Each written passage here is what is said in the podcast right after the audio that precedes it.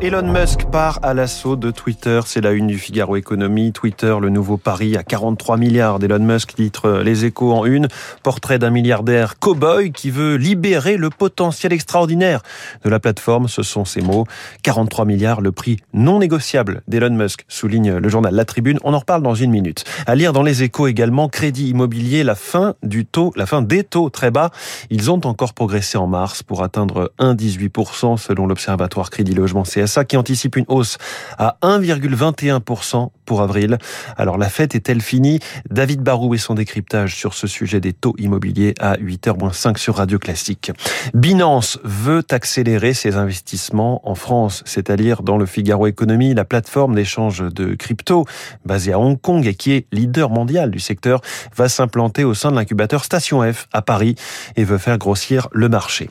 1000 euros en plus pour remplacer votre chaudière à gaz ou au fuel, c'est à lire dans le Parisien. Le dispositif MaPrimeRénov Rénov d'un bonus jusqu'en fin d'année. Et puis second tour, les embarras des syndicats. C'est un article de l'opinion. Les centrales syndicales s'opposent à Marine Le Pen alors qu'elle attire de plus en plus de leurs sympathisants.